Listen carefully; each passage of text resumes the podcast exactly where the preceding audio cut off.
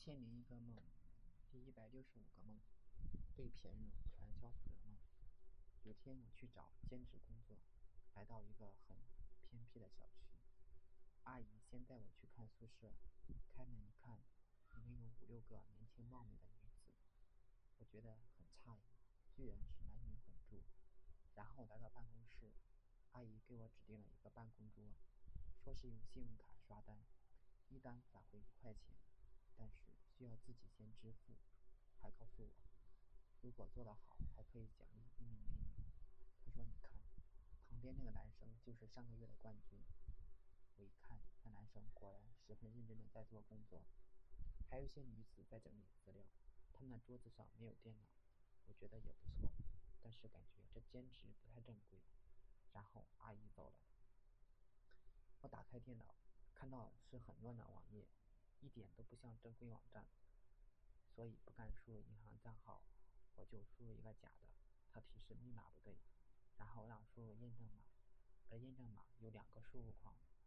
这网站十分像钓鱼网站。我明白这是黑心企业，但是如果贸然提出离开，估计无法逃脱，因为这栋楼几乎没有人影，呼救是没有用的。如果没有恰当的借口，出门都难。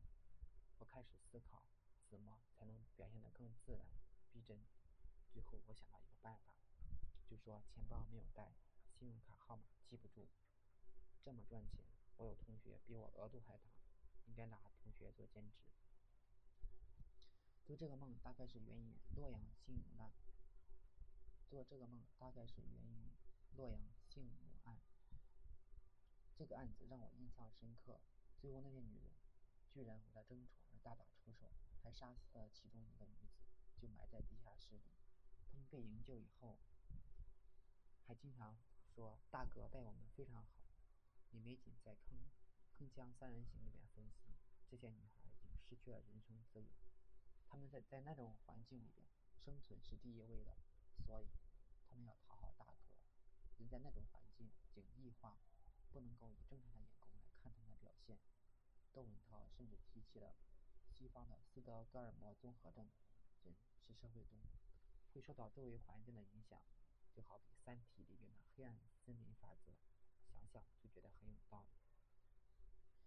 另外一个来源是小道消息说，有猎头以高薪吸引程序员去国外工作，月薪五万，其实是在泰国从事博彩行业，他们为了招人无所不用其极。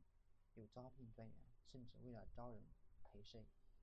他们的据点就在豪华酒店里，出入都有持枪保安看守，根本无法逃脱。很多人为了脱身，不遗余力地介绍亲戚朋友入瓮。